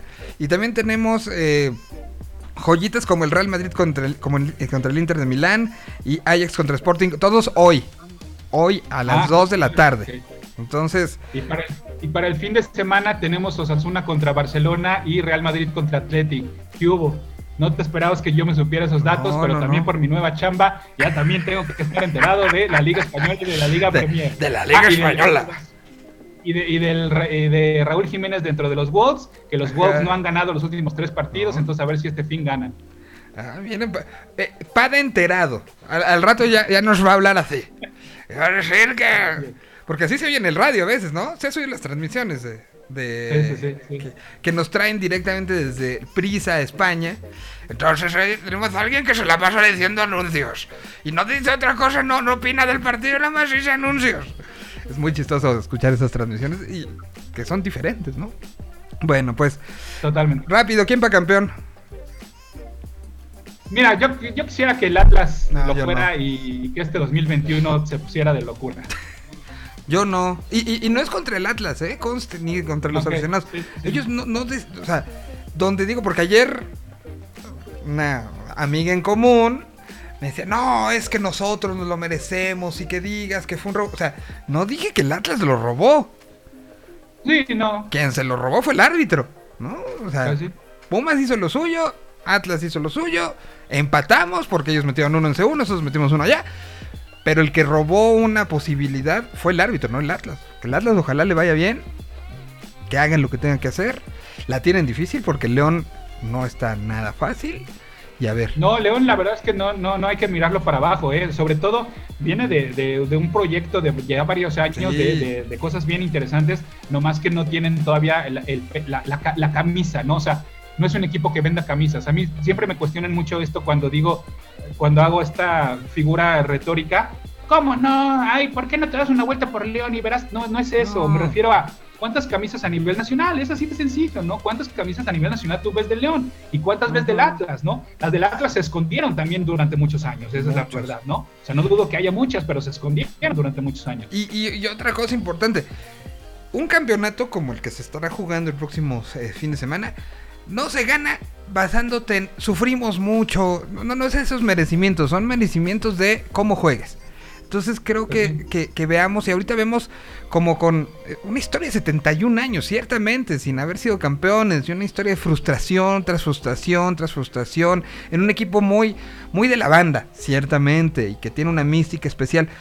Pero lamentablemente eso no es lo que gana campeonatos, es lo que gana jugar. Y, y- y si no lo ganan ahora, no será por la falta del apoyo del público que vaya, lo grite. Porque además era impresionante ver lo que, lo que el fin de semana amigos nuestros subieron imágenes, Sí. ¿no? De, de- de ellos llorando, de, de- de ellos entregados. Eh, lamentablemente eso no juega porque si no, este, el América nunca hubiera sido campeón. Pues sí.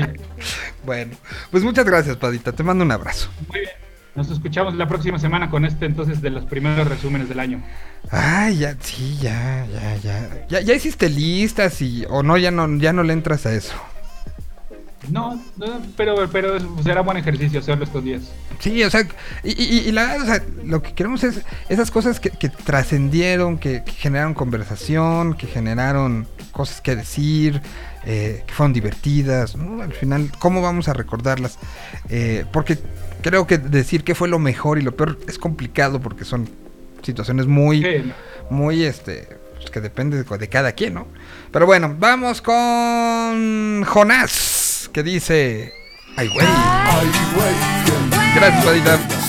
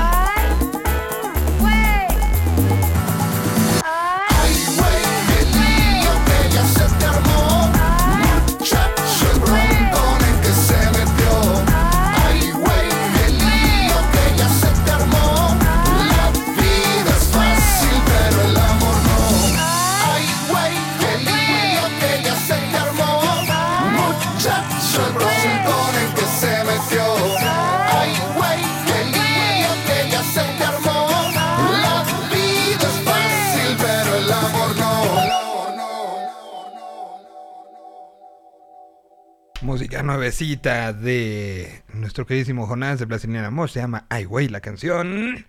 Y ahora vamos con León Benavente. Del año 2019.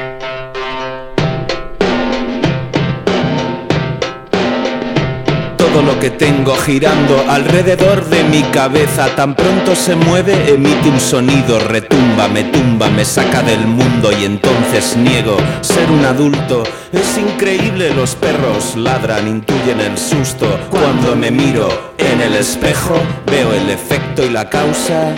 y me diluyo en un gran vacío la velocidad de un cerebro exprimido por años de preocupaciones estéticas, métrica, ética, ítaca. Volando alto, volando alto, volando alto. Volando alto, volando alto, volando alto, de la tierra al cielo en un salto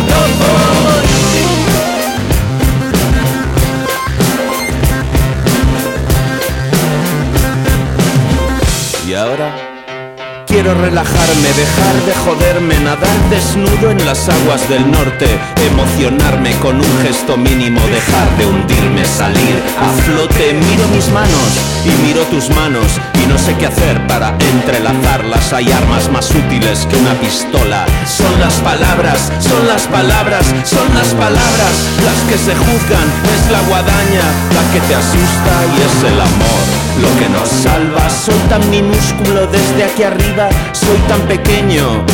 En tu regazo está mi cabeza.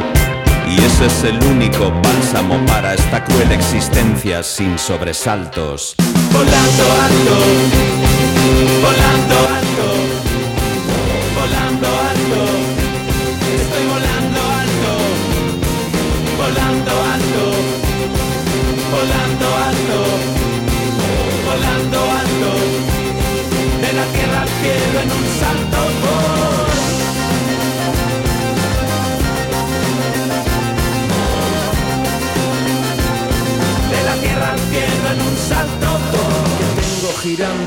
que lleve una órbita estable, que hable de mis recuerdos, los buenos, los inquebrantables, porque he acabado odiándome. ¿Quién me quería en su día? Habrá tecnología capaz de borrar los malos recuerdos, los insoportables, aquellos a los que no llega la psicología. Desde aquí arriba, desde aquí arriba, desde aquí arriba, desde aquí arriba veo esta crisis mundial de salud mental que nos toca y se diluye en el café de cada mañana en no querer salir de la cama y en el calor que emana del asfalto.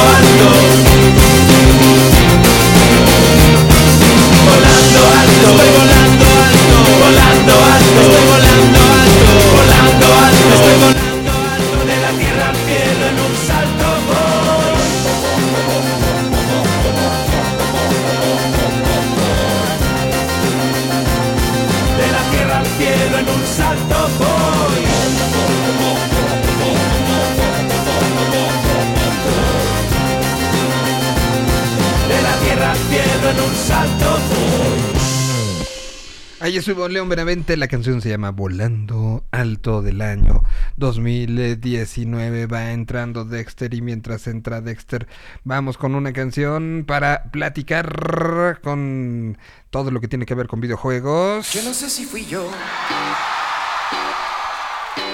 que busqué mala fama Aquí está Mala Fama. o si la mala fama Son los haces falsos directamente desde Chile.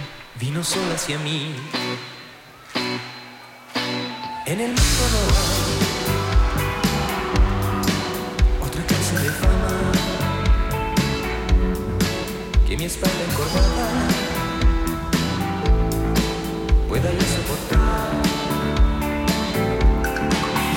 Cubierto de la cabeza a los pies, me has mantenido a salvo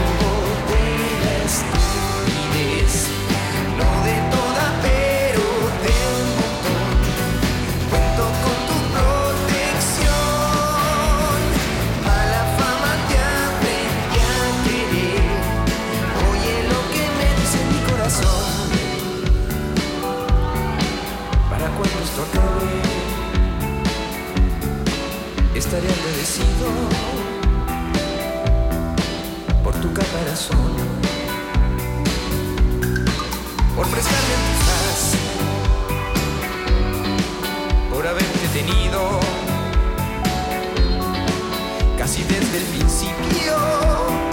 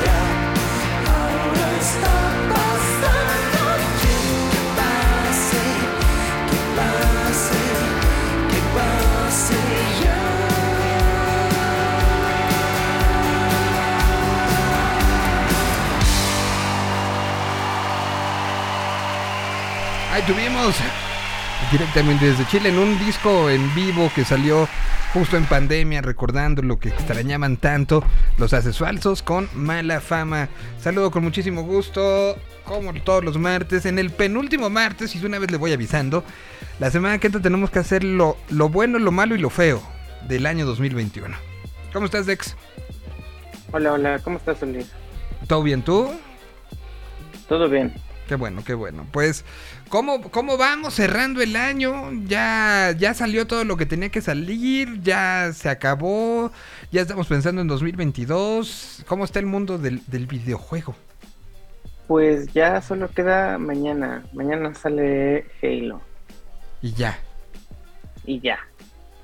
Y, y- y ya se empiezan. Sí, pues mañana sale Halo y ya. Este. Lo que veo es, por ejemplo, un Among Us para Xbox. Pero pues ya son como cositas así de. De más, este.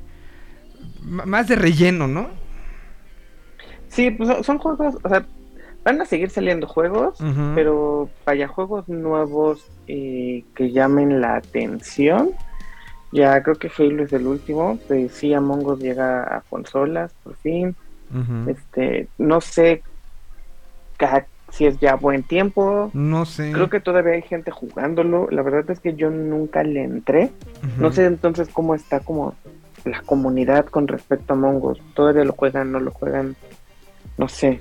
Se, se convirtió en un juego que, que evidentemente se convirtió en una tendencia, en una locura, pero que también rápidamente se fue a un nicho de, de o muy clavados o de muy niños, ¿no? Sí, creo que a Among Us le pasó mucho lo que a este juego que también se volvió un hitazo llamado Fall Guys, que de repente como que explotó y explotó por la sencillez del título. Realmente Among Us no tiene una curva de aprendizaje muy grande y. Fall Guys tampoco. Y entonces explotan tan rápido que muchos streamers se clavan en el juego para conseguir views y pues toda su comunidad lo empieza a jugar y de repente los streamers lo dejan, pero su comunidad se queda ahí y entonces la facilidad que tenía Mongos es que prácticamente está, creo que, o sea, estaba en teléfono, que pues es donde más se juega, Ajá. y en computadora. Entonces creo que no tenías que esperarte a que saliera tu- a tu consola, simplemente pues la descargabas en tu celular, que además no pesaba nada y no sé, Among Us es una cosa muy rara. Sí, fue, fue un fenómeno muy, muy, muy, muy raro, pero, pero que también la, la pregunta es, eh, ¿la pandemia le ayudó o le, le perjudicó? Pues creo que creo que en general la pandemia le está ayudando a todos los videojuegos.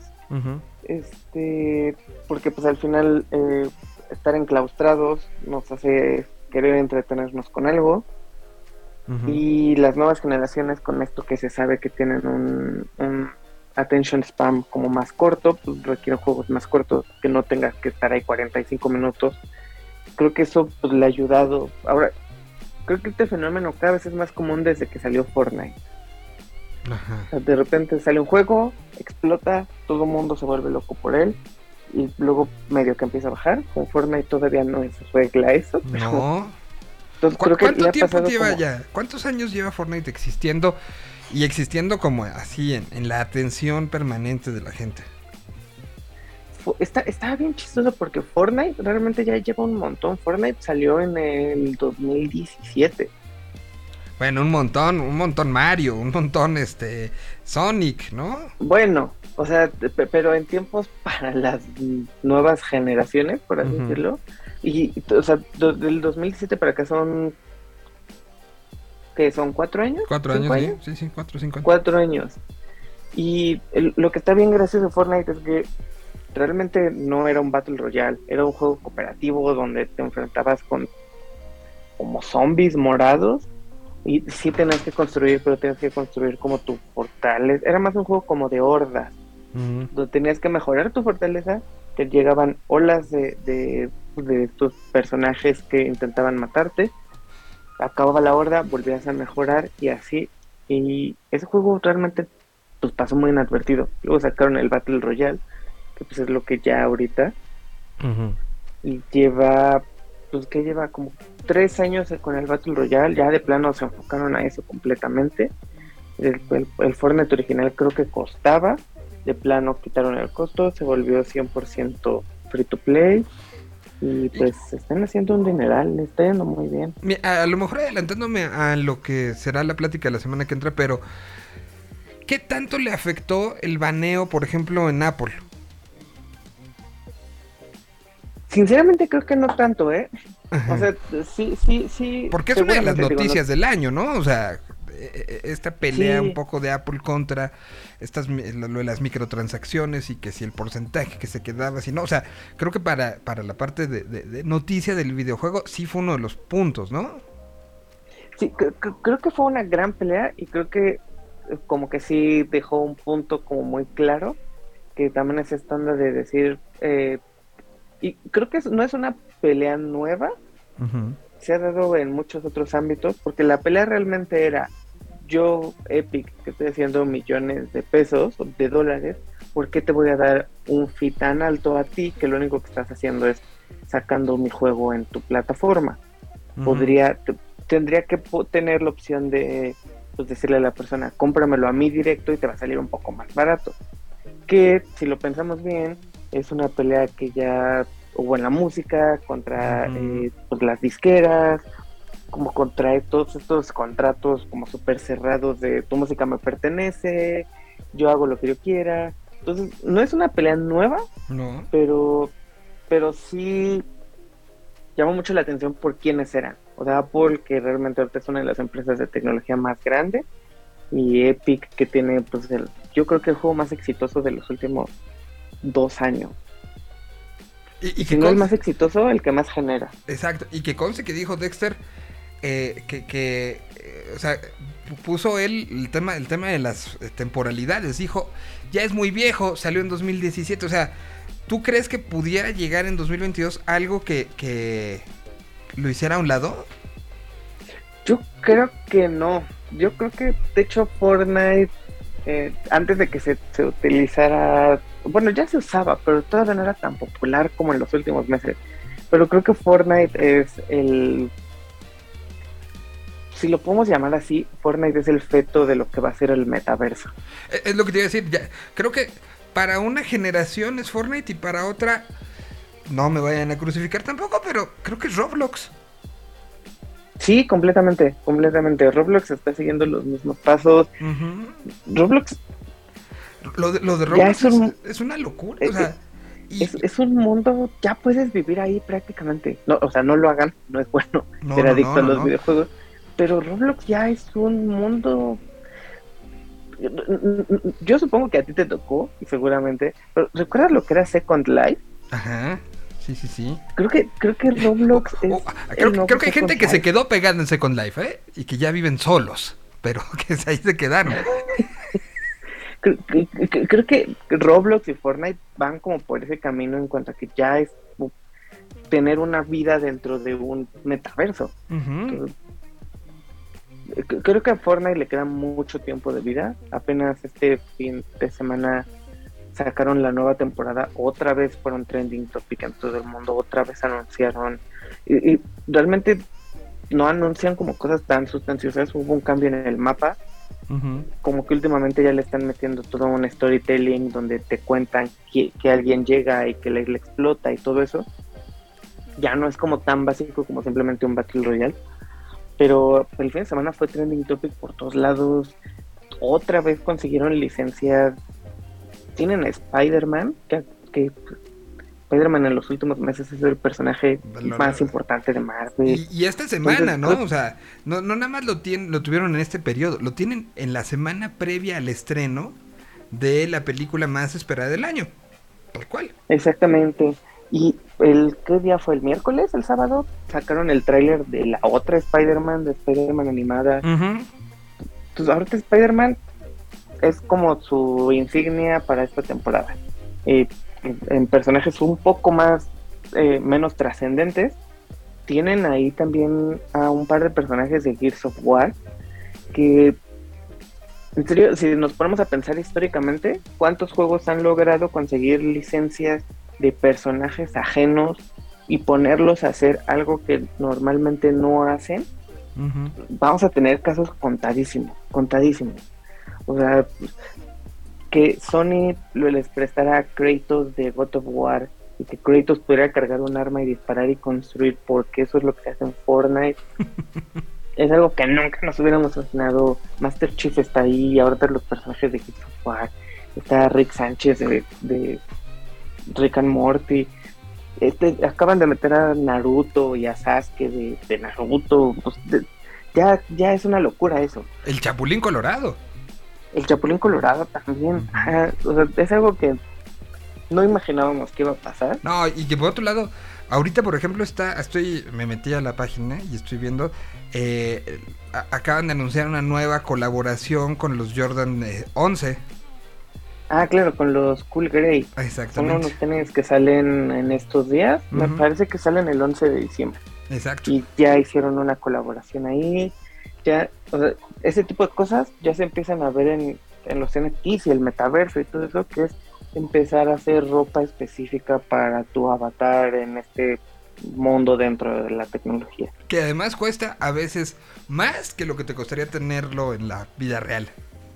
Exactamente. Y Entonces, y ya, o sea, todos están ahí, todos están en Fortnite. Fortnite es el, el nuevo. Fortnite is the new black. Si no estás en Fortnite, creo que no, es, no eres trascendente para la cultura popular. Y Pero ahora, digo, a ver, lo que acabas de decir, si no estás ahí no, no eres trascendente. Pero ahora, ¿todos pueden estar? Según yo no. no, ¿no? creo que cre- cre- creo que también es una onda de Según yo tienes que ser trascendente para poder estar. sí, pero cre- cre- creo que más que creo que para estar en Fortnite tienes que ser trascendente para una generación, que es un poco los late millennials, generación Z. Entonces, si eres trascendente para esa generación, creo que sí ya se volvió un peldaño que subir el aparecer en un Fortnite. Así como para algunas generaciones será no, tocar en un estadio es como ya mi peldaño y creo que después de eso me puedo sentir realizado. Creo que estar en Fortnite para algunos artistas y para algunas marcas de las últimas generaciones sí podría considerarse un peldaño. Totalmente de acuerdo. Es, es- es- es impresionante y es algo que, como decíamos, no va a terminar pronto y que habrá que ver con la expansión y con el dinero que le va a meter ahora, la ahora compañía conocida como Beta. Eh, sí, sí, sí me preocupa em, cómo vaya a ser la velocidad del crecimiento de estas de esto que para muchos nos resulta como intangible, pero que para otros es tan tangible como los tenis que traen puestos, ¿no? Sí, exactamente. O sea, eh, creo que tal vez a veces nos cuesta trabajo entender lo que es Fortnite porque ya no somos la generación que, que le emociona o que lo juega, pero hay generaciones que en serio... y, y- y regreso a lo de Roblox. Hay generaciones de niños, me contaban en la semana pasada, que literal eh, están más preocupados por tener una playera ta, ta, ta, ta, ta, en Roblox que tener en la vida real. Y ni- estoy hablando de niños de primaria. Eh, que- Sí, creo que, creo que no sé si es como beneficio o no del mundo digital, pero esta parte donde al final tú puedes hacer tu avatar a tu gusto, como tú quieras, como tú siempre has querido ser, como sea. Entonces, este avatar de repente está en un mundo donde lo que pesa es cómo se ve el avatar, no cómo te ves tú. Porque todos los amigos con los que juegas ni siquiera te conocen físicamente. Son personas que conociste en el juego, que te llevas muy bien con ellos, que quieres, lo que sea, pero a quien conocen es a tu avatar. Entonces, de repente el avatar ya empieza a tener un peso que tú físicamente ya no. Y creo que eh, Ready Player One va, o sea, tiene, habla como un poco de eso y, y al final es eso.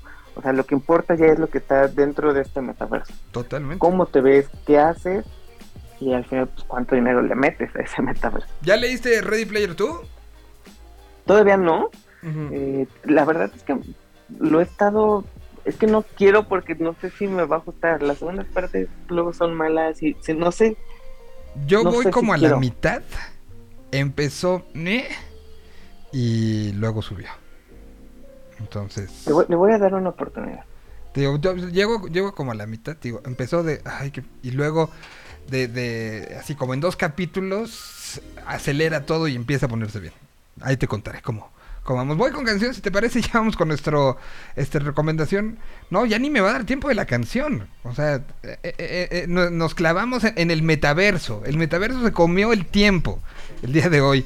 Entonces, pues vamos directo con la recomendación que nos vas a recomendar hoy, mi querido Dex. si quieren, lo, lo mencionamos como muy rápido. Eh, es un juego que, hasta donde yo recuerdo, y mis anotaciones me dicen, no hemos, eh, no hemos hablado de él aquí, A ver. que eh, es un juego que salió en abril de este mismo año y se llama Outriders. No, creo que no, ¿eh? Outriders es un juego de un desarrollador que se llama People Can Fly y lo publicó Square Enix, que Square Enix casi todos lo conocen por Final Fantasy, Ujú. pero publica muchísimas más cosas y Outriders es uno de estos juegos.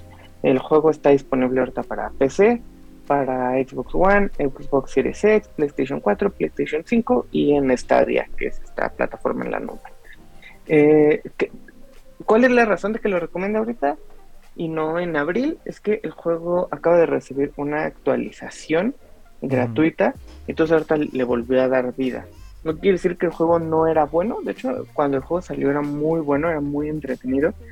La cosa que tenía este juego es que el estudio desarrollador lo planeó como, como se planeaban los juegos hace 20 años, que era simplemente, este es mi juego, esto es lo que te voy a ofrecer, no creas que le voy a meter expansiones Más. como por 5 años más, esto es lo que hay, sí lo voy a mejorar en algunos puntos, en algunos momentos, y ya llegamos a ese primer punto. El juego salió en abril, eh, estamos en diciembre, entonces ahorita sale la primera eh, actualización, que para tiempos nueva generación son demasiados meses. Ujú. Normalmente los juegos se actualizan cada tres meses, algo así.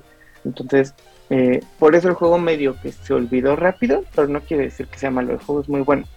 Eh, es un juego de disparos en tercera persona, es un third person shooter que agarra elementos de los RPGs o los juegos de rol. Eh, el juego, si lo tuviéramos que definir en un género, es lo que le llaman actualmente un looter shooter, que es un juego que está basado completamente en las recompensas que vas ganando. El juego se puede sentir, ¿por, qué, ¿por qué es esto y por qué se les llama looter shooter? Bueno, son juegos en los que tienes que progresar de varias maneras. Uno es el nivel de tu personaje, esto es una cosa que agarraron de los RPGs, donde conforme vas avanzando tu personaje va subiendo de nivel y va obteniendo mejoras y va obteniendo más poder y todo este tipo de cosas. Entonces tienes que progresar en tu personaje, tienes que progresar en el equipamiento que tu personaje tiene, otro aspecto del RPG, donde eh, cada parte de su armadura, de los componentes que tiene, le van eh, dando ventajas, desventajas, mejoras. Eh, entonces, agarra también este elemento. Y la parte del looter esto, o, de las recompensas es que este, todas estas mejoras las tienes que ganar jugando eh, y se obtienen de manera aleatoria.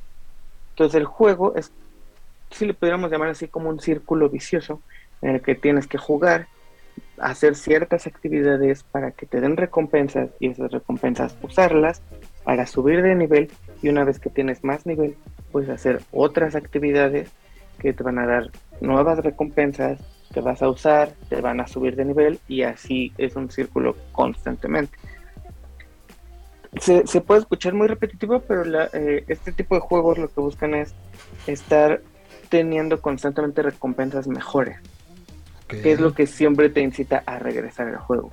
Porque ahora ya salió un arma que tiene forma de dragón y escupe fuego y la puedes subir hasta tal nivel pero tiene un ratio de que te salga en el juego de una vez por cada 10 intentos. Entonces, estás constantemente buscando conseguir estar más haciendo actividades, no te sale, bueno, repites actividad. Entonces, es un juego que tiene lo suficiente para mantenerte varias horas ahí, pero después de, estar dos meses repitiendo actividades, puede ser un poco cansado.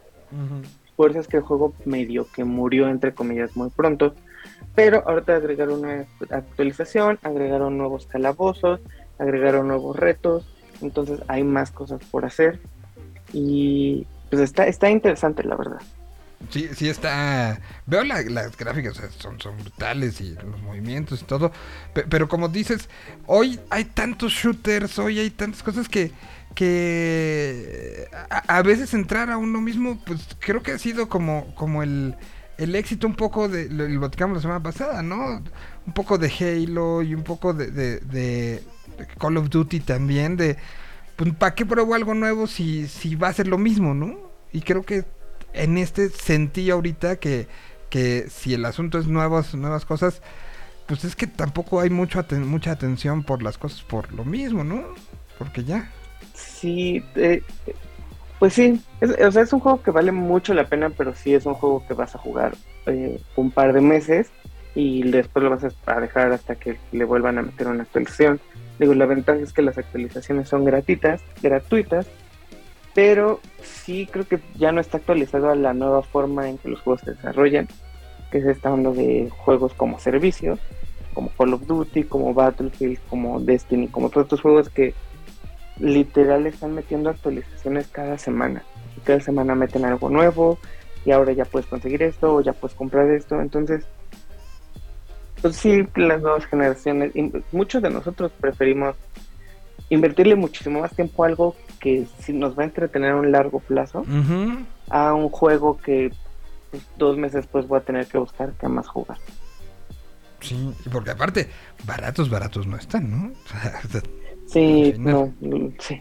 Los juegos ya no son tan baratos como antes. Sí, no, no, no, no. Pues, Pero este lo recomiendas, eh, está atractivo, está bueno, vale la pena. ¿Cuántas horas, este, bueno, cantidad de botonazo?